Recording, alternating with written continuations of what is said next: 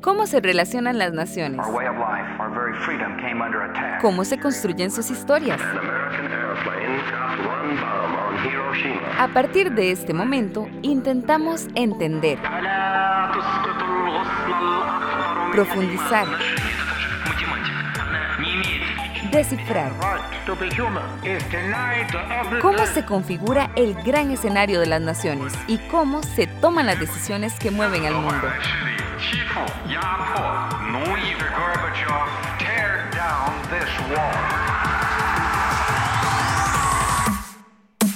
Esto es Escenarios Globales, una producción de Radio Monumental. Hoy con Andrés Rayo, Javier Johanning y Carlos Cascante.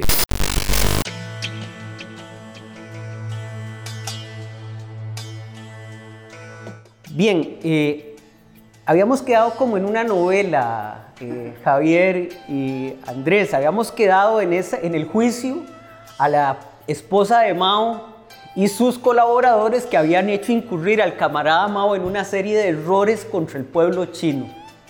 Pero antes del juicio había ocurrido algo sumamente interesante, que es que había llegado al poder en los Estados Unidos Richard Nixon y su asesor de seguridad nacional era Henry Kissinger. Eh, y Kissinger eh, empieza a plantearle a Nixon la necesidad de contrarrestar el poderío soviético, viendo las diferencias eh, con mucha habilidad entre China y Rusia en la Unión Soviética, y a partir de ahí hacer un, hacer un, una, una, un acercamiento cordial que le permitiera tener un vecino muy complicado para la Unión Soviética. ¿Cuánto de actualidad? Sí. Hay algo de actual ahí, ¿no? sí. Este, bueno, entonces, claro, sabemos que en la época, digamos, ya del ocaso del maoísmo, por los hechos que posteriormente podemos corroborar, donde este, entramos ya de lleno a la famosa reforma de apertura de Deng Xiaoping en 1978. Una reforma de apertura, como digo, primero entendiendo a, a Deng Xiaoping como una persona que ya había visto el mundo, había vivido en Francia, entendía los funcionamientos, las diferencias con la Unión Soviética muy evidentes, eh, cierto acercamiento a, Estados Unidos. Eh, pero antes del 78, ya en el 72 se empezaban a dar procesos eh, muy importantes, primero desde arriba y después desde la base, primero desde Naciones Unidas, porque por supuesto quienes estudian relaciones internacionales y ciencias políticas eso lo, lo han visto seguramente, y quienes hayan leído sobre estos temas también. Pero hay un hecho significativo, es que en las Naciones Unidas, ya con unos cuantos años eh, creada, el, núcleo duro de las Naciones Unidas, el famoso Consejo de Seguridad, donde participan este, pocos actores, países, y hay cinco, los ganadores de la guerra, que se encuentran de forma permanente y con veto, con veto, lo cual es muy importante, hasta el 72 tenía la oportunidad Taiwán de vetar cuestiones a nivel mundial, siendo una pequeña isla en el sur de China. Este, esto tiene que ver con lo que hablábamos de Taiwán y demás. Hay una cuestión política y la creación incluso o el sostenimiento de algunos estados por intereses foráneos. Saliendo de eso, esa, esa resolución de Naciones Unidas, que muchísimos países sudamericanos, perdón, latinoamericanos no apoyaron y fueron del lado de Estados Unidos, eh, abrió las puertas a la China continental, a la República Popular, a ser un actor realmente de peso. Y ahí empezó un periplo de contradicción que de Costa Rica, de hecho, continúa hasta los 2000, hasta la llegada de Oscar Arias, de no reconocer a uno de los países que es miembro permanente del Consejo de Seguridad.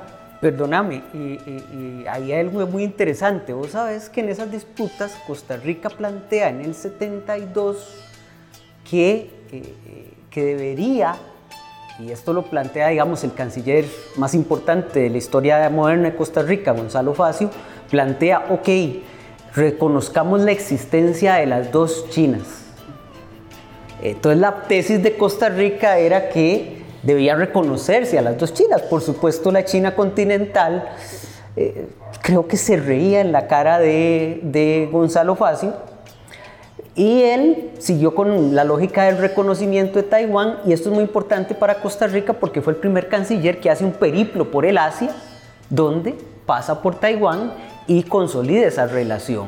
Entonces para Costa Rica, digamos, en ese intríngulis hay como un, como un elemento muy importante de su política exterior y como vos decís, esa lógica se mantuvo hasta la, eh, hasta la, hasta la, administración Arias, hasta la administración La Arias, segunda. sí. Así, hasta la segunda administración Arias, que bueno, decide, después de recibir con, con Abel Pacheco, la administración anterior, el, el llamado puente de la amistad, pues la amistad hasta ahí llegó, ¿verdad?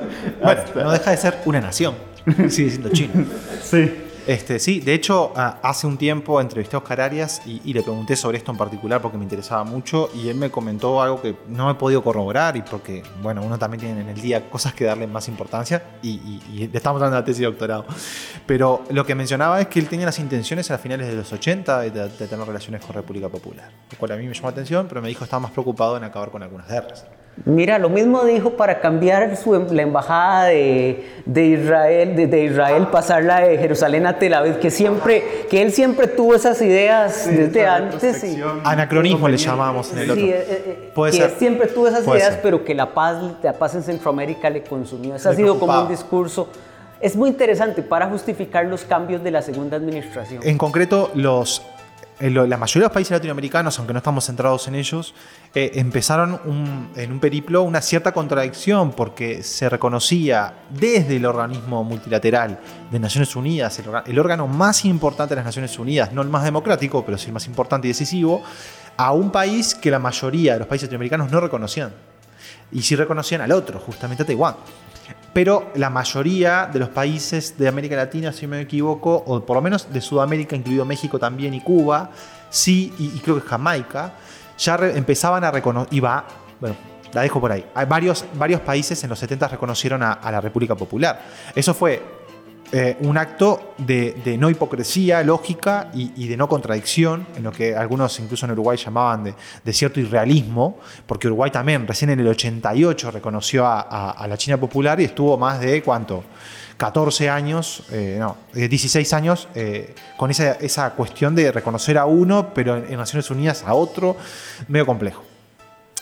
Entonces, en la famosa diplomacia del ping-pong sobre el comporta- la- las relaciones o, o esa idea de Estados Unidos de buscar fomentar las relaciones con China de una manera más benevolente, donde encontraba un contrapeso con la Unión Soviética, generó la famosa diplomacia del ping-pong que tiene que ver con un juego eh, de- entre, las- juego entre, eh, entre, campeón- las, entre los nacionales y la visita posteriormente también de Kissinger y después también posteriormente de Chou Enlai a, a Estados Unidos.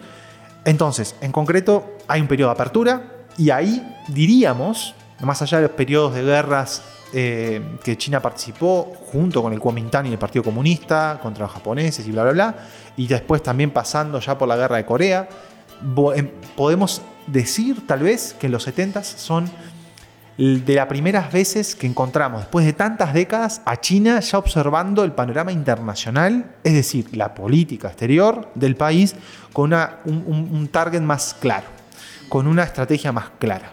Ya no es que China no tenía problemas internos, los tenía muchos, como lo habíamos hablado, pero sí ciertamente ya la, la casa estaba un poco más en orden. La sobrevivencia ya estaba garantizada al Exacto. Partido Comunista. La creo. consolidación del país eh, y de la nación estaba en camino, en transición, pero en camino. Y con un regalo internacional fundamental, que es el, el nombramiento de China como la nación más favorecida por parte de Estados Unidos.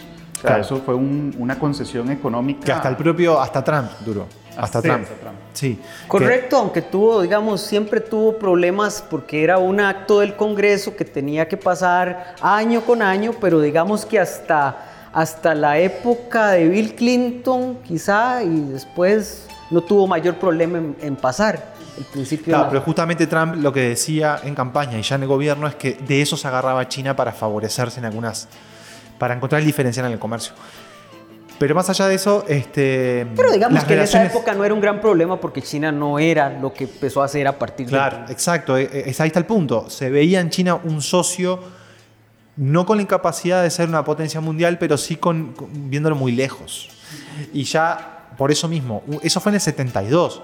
Las relaciones formales con Estados Unidos fueron a finales de los 70 y la reforma de apertura también fue a finales de los 70. Ya desde ese momento, esto es realmente un hito histórico muy importante. Eh, en los 70 entonces son muy importantes para entender eso, las relaciones, la, la distensión de las relaciones con Estados Unidos, el establecimiento de las relaciones diplomáticas con Estados Unidos, no voy a profundizar, son un aspecto fundamental porque después, posteriormente, muchísimos estados siguieron a Estados Unidos en su accionar. Y ahí está el factor, obviamente, de influencia en las relaciones internacionales, de lo que significaba Estados Unidos para la mayoría de los países de Occidente eh, y América Latina.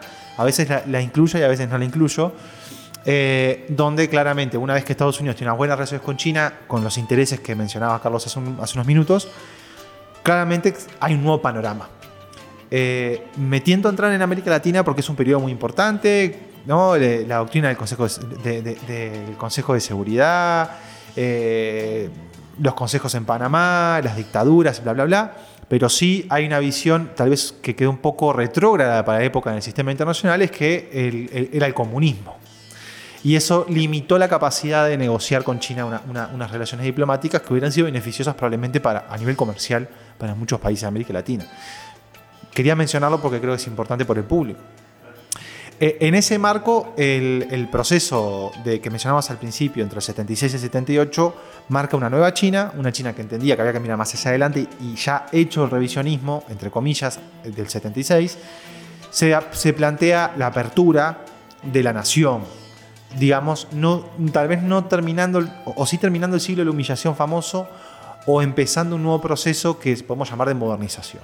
Es un proceso de modernización, por eso es un, un, un milestone, una, una, un hito claro en la, en la historia, yo diría, del, del, siglo XX y en la historia del siglo XXI también, ¿no? que, que, que responde un poco a las lógicas del hoy. En ese y, marco... Y perdona, sí. me parece que también hay que decir que en ese periodo tampoco esa modernización es unívoca. Hay diferentes visiones dentro del partido de por dónde tiene que ir esa modernización. Exacto. Y podríamos decir, eh, lo obvio y, que, todos tenemos que mencionar cuando hablamos de esto es la, apertura de zonas económicas especiales. Al comienzo fueron cuatro, Shanghai era una, Shenzhen era otra, que hoy Shenzhen es una ciudad impresionante, 18 millones creo de personas y circundantes como 30, es el, Silicon Valley de, China y está enfrente a Hong Kong y fue pensado por Deng Xiaoping justamente por eso. En su momento cuando Shenzhen se creó, como, como, como polo eran 40.000 personas. Un pueblo de pescadores. Pero literalmente están frente a Hong Kong. Ir a Hong Kong, eh, de Hong Kong a Shenzhen te lleva simplemente poner el pasaporte para salir técnicamente y después entrar y es algo que se hace común, comúnmente, diariamente.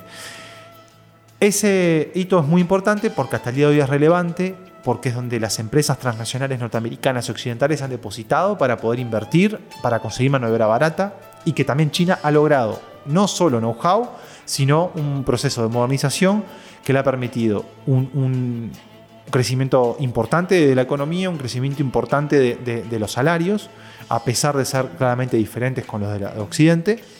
Y después otro proceso tal vez muy relevante que mencionar es el, el, la flexibilización de la colectivización de la tierra, ¿no? es decir, la reforma rural empezó con un proceso muy tímido en el 78 de un 5% privatizado y ya conforme los años se fueron privatizando más, se fueron haciendo más flexibles la, la, la legislación al respecto de cómo contratar a una persona o no, se, empezó la ruptura y esto ojalá este, en algún momento alguien nos pueda, que sepa más del tema, nos pueda profundizar.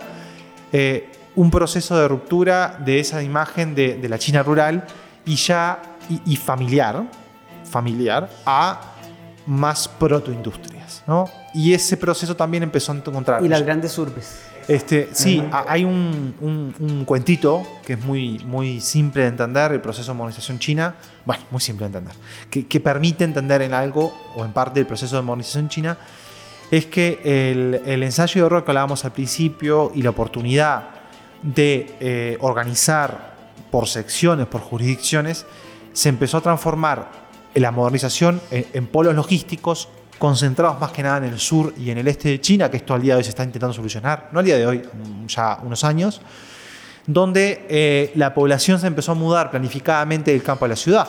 Porque en la década de los 80, cuando China se transforma también ya en una potencia comercial, y en la década del 90, donde se inyecta dinero, el sector financiero se explota, eh, se dan cuenta de la, de la importancia de la población se traslade a las urbes.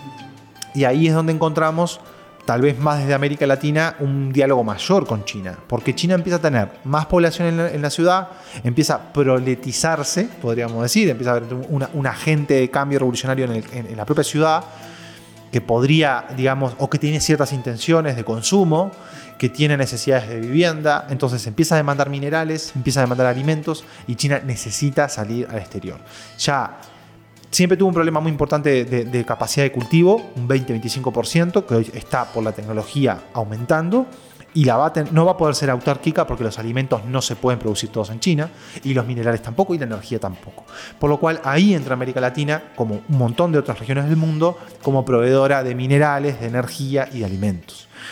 De forma muy resumida, básicamente es lo que genera, por ejemplo, que Chile venda muchísimos vinos, porque hay un montón de población que salió de la pobreza y como aquella que estaba en el borde de la pobreza también pasó a ser de clase media y demandar productos que en su momento no, no producían. 800 millones, que dicen 800, que... Desde 600 800. Y hay una parte interesante en ese proceso de reforma, porque esas reformas que se producen desde mediados de los 80 y principios de los 90, también algunos lo intentan ligar con las reformas que sufrió los países del bloque soviético. Y fue totalmente diferente, primero porque China no dependía para su reforma del Fondo Monetario Internacional, y pudo tomar decisiones respecto a los activos del Estado, que era una de las enormes discusiones eh, dentro de China, si privatizar todo o establecer un modelo de no privatización o privatización regulada, que es al final el que, el que pasa, y que lo hace muy diferente en su toma de decisiones respecto, por ejemplo, a los países de la era, de la era soviética.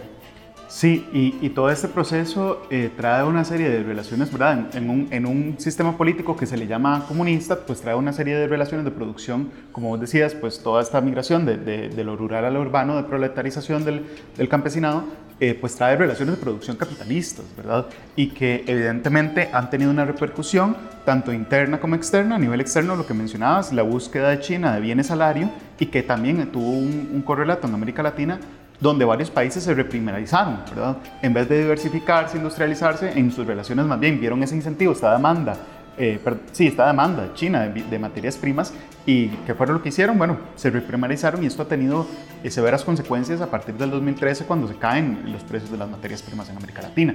Y a nivel interno ha tenido también una serie de repercusiones porque, si más no me equivoco, algunos estudios eh, han demostrado, me acuerdo ahorita de eh, estudios como los de eh, John Bellamy Foster y de Intan Subandi, que dicen que con, con, estas relaciones de producción y especialmente con, con, la mirada de China hacia el occidente del país, han buscado varias empresas, incluso bancos, mencionan el caso de Goldman Sachs, que empezaron a invertir en la agricultura, empezaron a, a invertir en, en una serie de agriculturas, pero ya industrializada. Y una agricultura que eh, Goldman Sachs, es el caso que mencionan, de 300 millones de dólares que invierten en la producción eh, gigantesca, una producción gigantesca de porcicultores, de, de, de cerdos, de la porcicultura, y que eso ha provocado una deforestación gigante en varias partes del país que tiene como correlato pues que el ser humano se encuentre más de cerca con eh, enfermedades con enfermedades que antes no tenía y que eso explican parte de todo esto, una de las posibles, porque no se ha demostrado, explicaciones del, del COVID, ¿verdad? Pero entonces, ¿cómo todo esto tiene como, como su relación para, tal vez desde mi parte, siempre meter la totalidad, ¿verdad? No, pero está muy bien. De hecho, igual eh, sí es importante resaltar que hay un debate al respecto de la primarización. Hay un debate al respecto de si, si se primarizó por China América Latina, en este caso vamos a hablar concreto, o si se reprimarizó o si benefició a la industria local. Porque en realidad las industrias locales también compran insumos más baratos. Le dejan de comprar Alemania, le dejan de comprar. Incluso, justo con, un colega escribimos un artículo hace unos años al respecto de cómo China repercutió en, los procesos intraindustriales de Mercosur, particularmente entre Argentina y Brasil. Porque uno pasa de comprar un insumo a, un precio, a, supongamos a Brasil, industrializado, un, insumo de cadena regional de valor o, cadena global de valor, y después lo compra en China muchísimo más barato y puede venderlo más barato. Entonces hay un debate al respecto. En términos concretos, lo que sí está claro es que América Latina, en cuanto a estas consecuencias, yo estoy de acuerdo, me parece que es evidente, sí es cierto que aumentó mucho la cuantía, es decir, aumentó mucho el número, por lo cual aumenta mucho el, valor relativo en el porcentaje de productos primarios. En el caso de Uruguay es evidente y simplemente esto, si quieren hacerlo y tomarse el tiempo, vayan a los informes de la CELAC y la cantidad de proporción de exportaciones de productos primarios. Yo me tomé el trabajo, pero hasta el 2013, ya después me aburrí de hacerlo, porque estábamos todos por encima del 80-85%. Incluso Brasil y Argentina, que lograron bajar un poquito en los últimos años la primarización, pero que se han primarizado fuertemente. Ahora, y ahí me, llevas a un tema que me, me preocupa y me parece mucho más, este, real- al día de hoy, más real para nosotros para discutir. Es, eh, primero, quién tiene la culpa de esto y segundo, qué se puede hacer.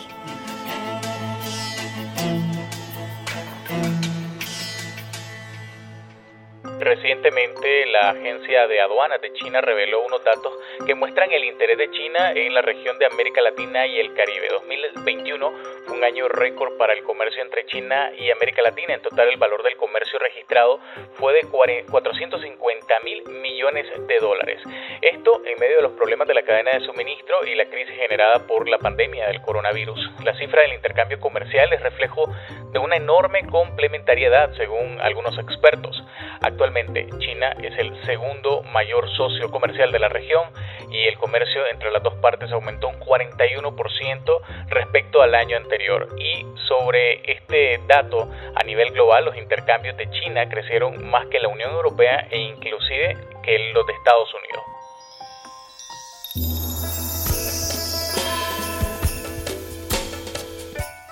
No sabemos exactamente si la culpa es de China, porque lo que sabemos es que obviamente cualquier productor estaría encantado de vender en demasía a China y, y en realidad uno debería premiar esto o Tam- aplaudir. También hay que tomar en cuenta los gobiernos que existían en América Latina en ese momento que les servía atraer más divisas porque tenían, digamos, ciertas preocupaciones Claro. sociales Claro. que aumentar la capacidad de, eh, de suplir problemas sociales sin tocar en algunos casos eh, intereses creados. Pongo el caso del Brasil. Es decir, que estaba con el gobierno de Lula, el gobierno de Lula tenía claros intereses sociales, más allá de la corrupción que, que se acusa en todos los gobiernos del Brasil Y antes Latina. y después, durante y después de Lula, pero también que tenía una economía ortodoxa, una, una posición ortodoxa fre- frente a grupos de poder económico y no quería tocarlos para no, cum- para no hacer más complejo su gobierno. Entonces, venderle grandes cantidades de commodity a China era, era eh, el lo mejor de los dos mundos. Eh, adquiero más dinero sin subir impuestos, sin tocar ciertos intereses y cumplo con mi base social entregando y mejorando sus condiciones. Y dejo tranquilo a, a las grandes élites económicas. Correcto. O sea, manteniendo una ortodoxia económica, mejoro, las, mejoro la capacidad del Estado. Ajá, la capacidad redistributiva, ¿verdad? Totalmente. Eh, y ahí, ahí es algo, algo que sí quiero apuntar, es que no, tal vez no lo, no, lo, no lo fraseé de la mejor forma, pero no estaba culpando cualquier cosa, no estoy culpando a China de, de la reprimarización o primarización de América Latina, sino más bien eh, señalando un incentivo económico, ¿verdad? Que existía, ¿verdad? A partir de esta creación que mencionabas de la demanda de China.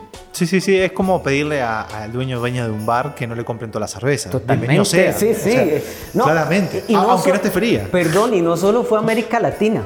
Y me parece que hay un elemento aquí importante. Por ejemplo, Rusia se vio sumamente favorecida en ese proceso. O sea, los primeros, gran- los primeros grandes años de- del siglo, del, del gobierno de Putin en el siglo XXI, la explosión de China favoreció el crecimiento ruso. Ahora, ya otra cosa, y ahí yo creo que hay que, hay que tener claro es eh, la visión que tenga el gobierno de agregar valor agregado a lo que estás produciendo. O la capacidad de transformar eso. O la capacidad de transformar eso. En los. TLC, en los, en los Tratados de Libre Comercio de China con países de América Latina, hasta ahora tenemos tres casos. Costa Rica es uno, pero antes fue Chile y después Perú, y después Costa Rica.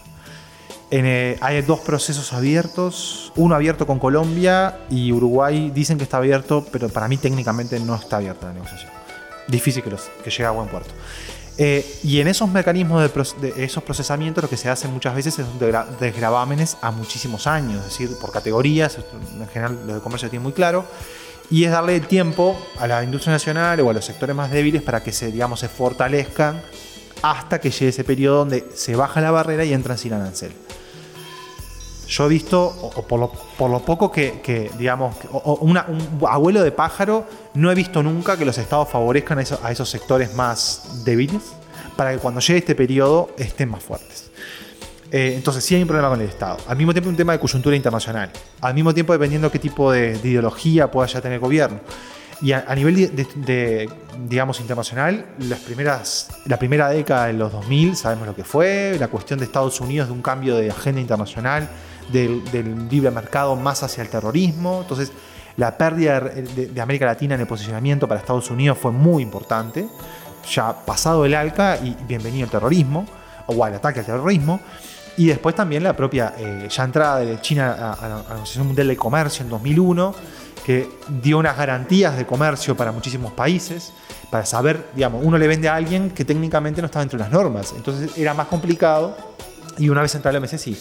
Perdona, que es el gran boom de China cuando empieza a convertirse en una potencia exportadora que lo, que lo catapulta también a tener intereses políticos, aumentar su cooperación, cooperación que en América Latina los Estados Unidos habían dejado de lado eh, bilateralmente porque estaban más preocupados por Medio Oriente y que de la cooperación de los Estados Unidos bilateral se reduce mucho y eh, con gobiernos eternamente endeudados como los latinoamericanos, China es una fuente fundamental para mantener Una el equilibrio fiscal. Una alternativa. Que Una algunos alternativa. países lo han aplicado. Ah, sí. Pero eh, de, de hecho, para ser muy categórico, muy categórico, Estados Unidos debería más preocuparse qué no hizo por, por- para, para contrarrestar la influencia de China en América Latina, sin valoración alguna, no estoy diciendo ni bueno ni malo, más que por qué China está en América Latina y qué intereses tienen los países latinoamericanos en China, que son en realidad legítimos. O sea, cualquier productor de cualquiera de nuestros países va a estar encantado de poder exportar un mercado como el chino. Pero Estados Unidos debería preocuparse qué es lo que fue, lo que no hizo y lo que no sigue haciendo, en vez de llamar a los embajadores o eh, presionar, como pasó con El Salvador y República Dominicana, con cooperación, por tener mejores relaciones con China. Entonces, creo que eso, esto, esto, esto es un- un- una cuestión muy importante, porque a diferencia de Estados Unidos, China es una gran demandante de commodities. Que Estados Unidos es competitiva en realidad. Es competitivo una con los países mundial en de commodities y alimentación. Exacto. Es decir, supongamos voy al caso de Uruguay para que quede bien claro, porque nosotros producimos, tenemos tres vacas por habitante. Son más o menos 9 millones de, de- de cabezas de ganado. De esos 9 millones, la mayoría se exportan a China. La mayoría de las exportaciones a China son de, carne en el caso de Uruguay. Ese mercado, si no es con China, no es con Estados Unidos. Estados Unidos no va a comprar eso. Y la Unión Europea ya está mostrando que la cuota Hilton ni siquiera la ponía o la pone al día de hoy en la misma cuota que la puso cuando empezó la negociación del, Tratado de Libre Comercio con el Mercosur hace 20 años. Y que todavía ni se va a aprobar por la cláusula ambiental que Francia puso para que Brasil siga o no siga, mejor dicho, explotando el Amazonas como parecer sigue siendo cada vez peor. Entonces eso no va a pasar. La cuota Hilton cada vez baja más. ¿Por qué? Porque la- la- las pautas o, el comportamiento, el consumo que tiene la población en Europa es de menor consumo de carne de res. Entonces hay un problema que no se puede resolver. Entonces, ¿qué puede hacer Estados Unidos? Bueno, capaz que dar más cooperación, capaz que vo- volcar a- a- al traslado del know-how hacia algunos sectores importantes, capaz que el tecnológico. Cosa que China también debería hacer, porque tampoco está y esto que es muy claro, tampoco está haciendo lo que en esos acuerdos o en los acuerdos firmados por el Foro China-CELAC se dice que va a hacer, que es financiar, o mejor dicho, promover la industria local y la exportación de bienes con valor agregado desde América Latina al mundo y a China en particular. Quedas en el clavo en un punto, que es la otra, el otro discurso y relato que escuchás de, bueno, es que China va a ser gran potencia en el siglo XXI, va a desplazar muy rápidamente a los Estados Unidos, eh, lo cual los hechos lo desmienten porque al menos en el caso latinoamericano y en el caso del sudeste asiático, encontrás que China en su expansión comercial y expansión de inversiones ha tenido enormes y gravísimos problemas, no con los Estados Unidos, sino con los mismos gobiernos, con, con grupos ambientalistas, eh, con contratos que se violan por ambas partes y que, y que también hay desconfianza a la inversión china, al, al comercio chino, en todo lado también. ¿no? Y con, hasta con problemas prácticos de, de- de realizar los proyectos. Pienso en, en la famosa... eh, Pensemos en los proyectos en Costa Rica. bueno, podemos empezar por Costa Rica, pero pienso en un proyecto que era estratégico para China, en Myanmar, que era de, de una represa que no han podido ni siquiera realizar. Correcto. Y, y- y por, y por claras cuestiones ni siquiera logísticas, sino prácticas de construcción. check acá, sí, claro, podemos hablar de eso. O el ferrocarril oceánico de Brasil a, a- Perú o Chile para que pueda exportar mejor a China. Que tuvo que evitar Bolivia por conflictos medioambientales, después Alemania propuso, pero nunca quedó, quedó en la nada, porque hay un problema medioambiental muy importante, que, que China no puede hacer mucho cuando entran con los gobiernos locales. Este, digamos, pero para, para volver al tema de, la importancia de China, de la demanda de commodities, eh, eso es lo que explica un poco la presencia china en América Latina. Y, por supuesto, lo que mencioné de una pérdida de importancia de la región para Estados Unidos y yo diría también para Europa. Es decir, se ha descuidado muchísimo la relación. Estamos muy resentidos, irónicamente lo digo. Pero digamos, se, se ha descuidado muchísimo la relación en los últimos 20 años, eh, porque ciertamente, y- tal vez me cuesta hablar en términos más académicos, pero cuando uno tiene que elegir eh, si, se, si se inclina hacia una de las potencias ante un escenario de conflicto muy elevado, donde es muy difícil no tomar posición, por lo menos que tengan argumentos de beneficios y no el simple alineamiento. Porque si no, hagamos la India.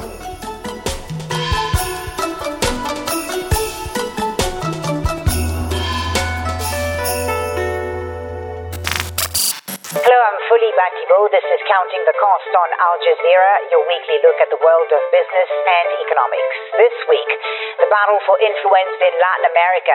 After ceding ground to China on the diplomatic and economic front, the United States seeks to win back its neighbors with billions of dollars in new investments.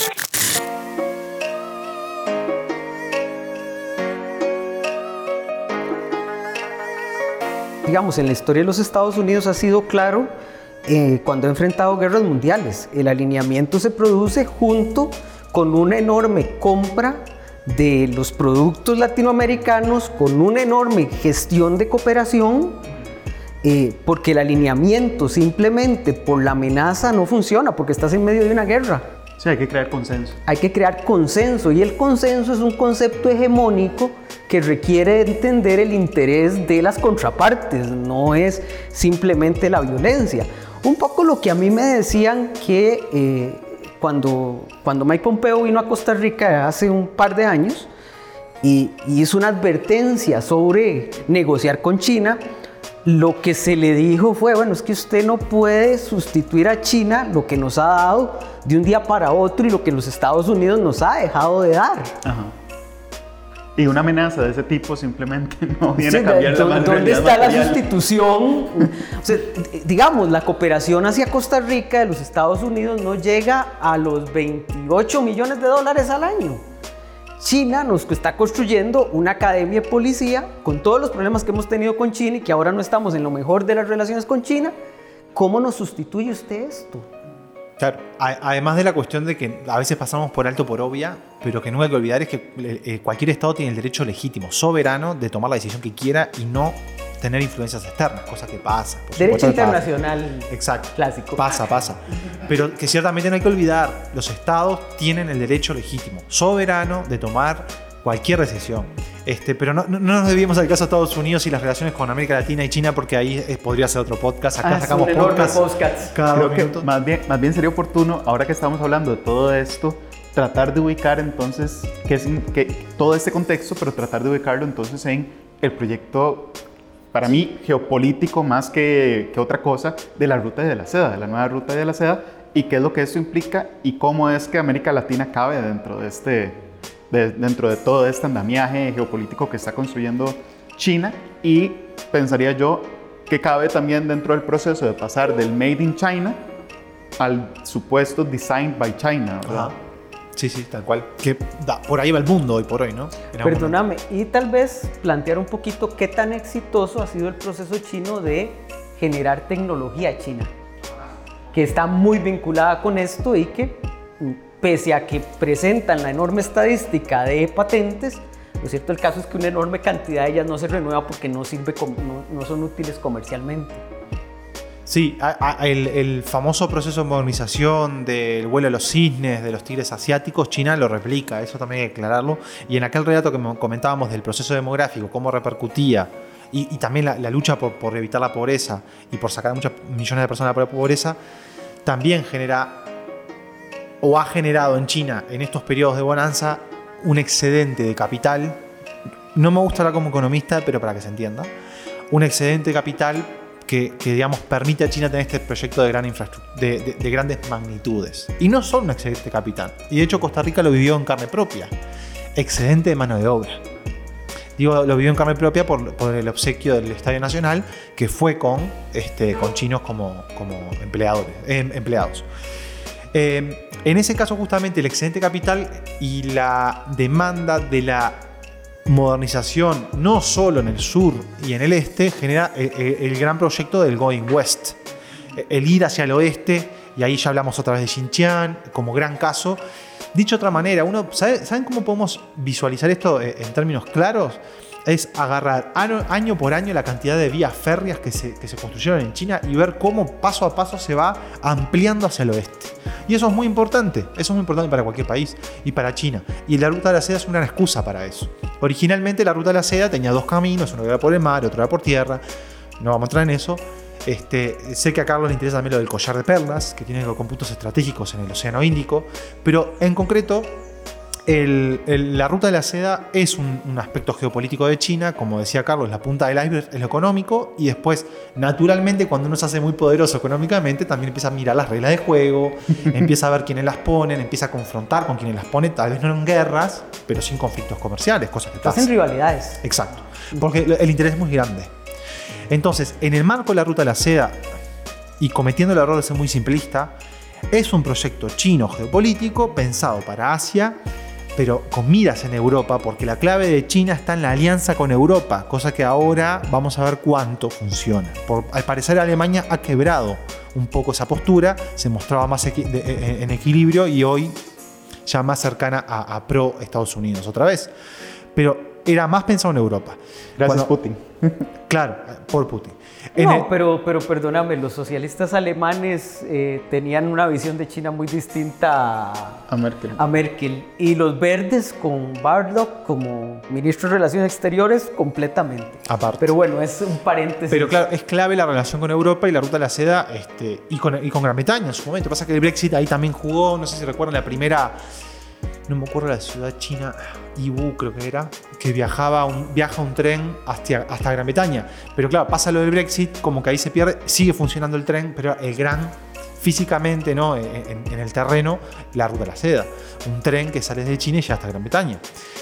Cuando China empieza a mirar esta gran estrategia nacional con proyección de BRI, con proyección geopolítica y ya a nivel mundial, por supuesto que entra América Latina. Y entra América Latina como el tercer, como el- digamos, el, el tercermundismo que hablaba Mao, el, el- equilibrio entre las fuerzas del norte y Rusia o la Unión Soviética, como un aliado, como parte del sur global que China intenta mostrar como, como que es líder de ese sur global, que entra en disputa con India. Pero bueno, la cuestión es que desde el 2013 que se presenta la propuesta del BRI en Kazajstán, o se hace oficial, el, eh, un par de, de conferencias hacen como una extensión natural a América Latina.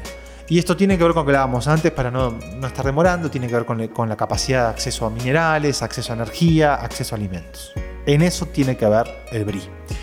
Pero no quiero ser muy malo, yo simplemente voy a mencionar algo que está ane- anexo a esto o, o- o muy pegadito, pero que no es estrictamente BRI. Es la comunidad de destino compartido, la comunidad de destino humano.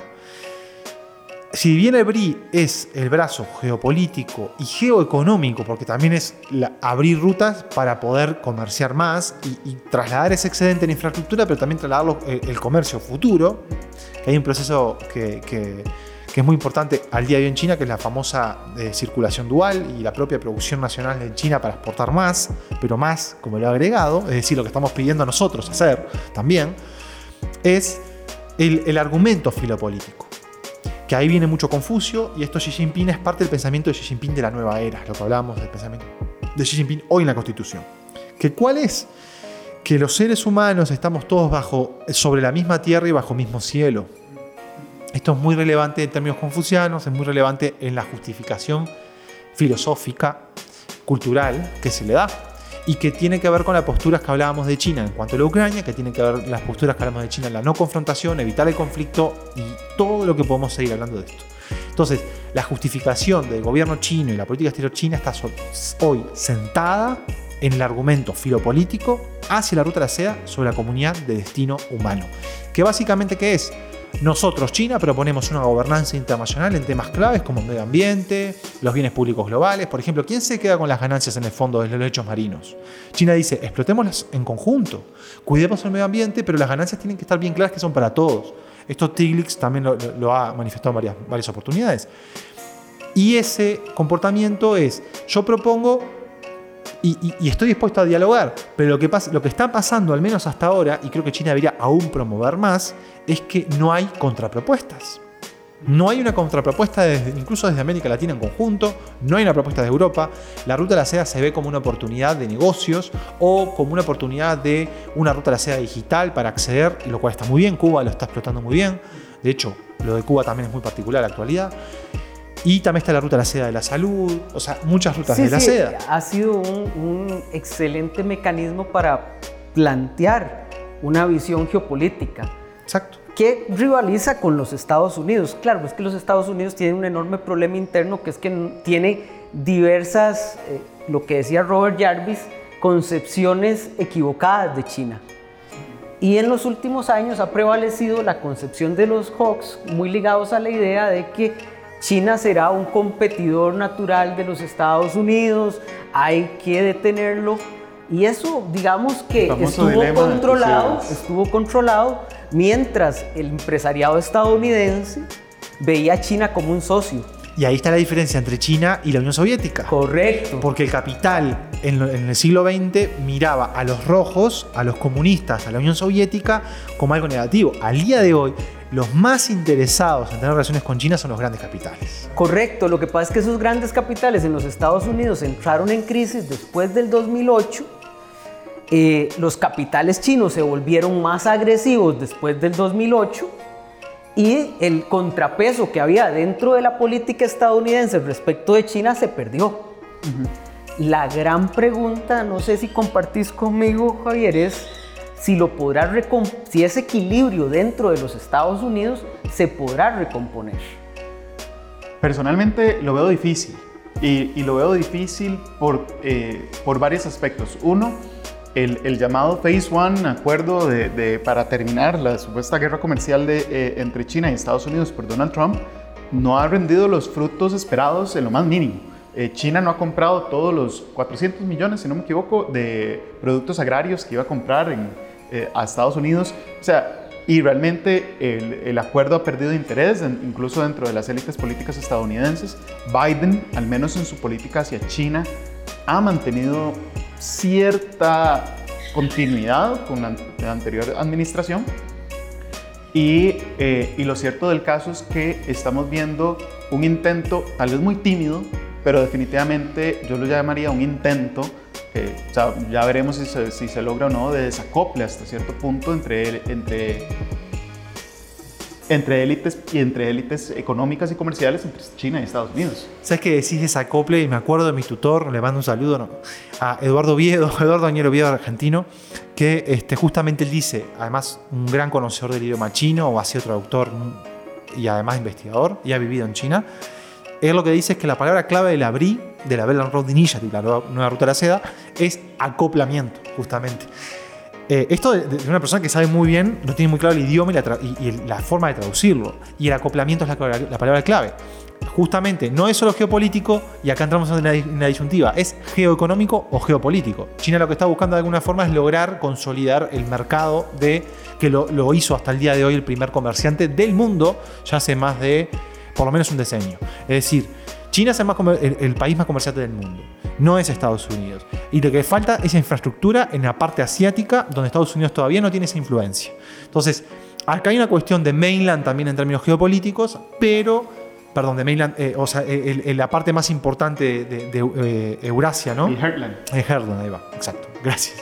Eh, donde el- hay una cuestión económica, hay una cuestión de influencia política, y ahí nosotros estamos como en la puntita, ¿no? Es decir, eh, en el- allá en el fondo que proveemos materias primas, pero que es parte de esa justificación. Es una parte de, ok, yo preciso alimentos, vos los tenés, entonces no hay por qué competir en este aspecto. No somos competitivos entre sí. Simplemente nos podemos vender, no hay ningún inconveniente. Y en parte es cierto. Muy ricardiano. No, eh, o sea, no, no hay ningún- claro, exacto, es de Ricardo puro y duro.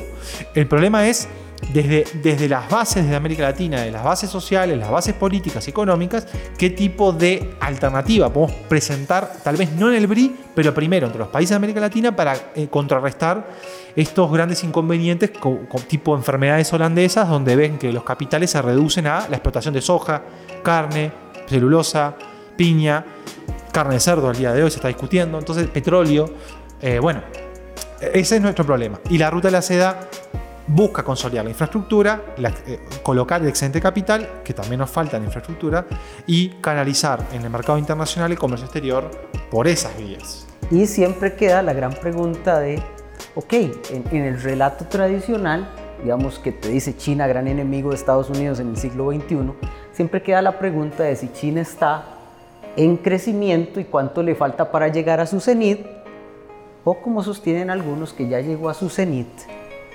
y eh, nunca llegará a superar a los Estados Unidos, que es una pregunta, que es una duda que no podemos resolver en un programita de 45 minutos. Esto es Escenarios Globales, una producción de Radio Monumental.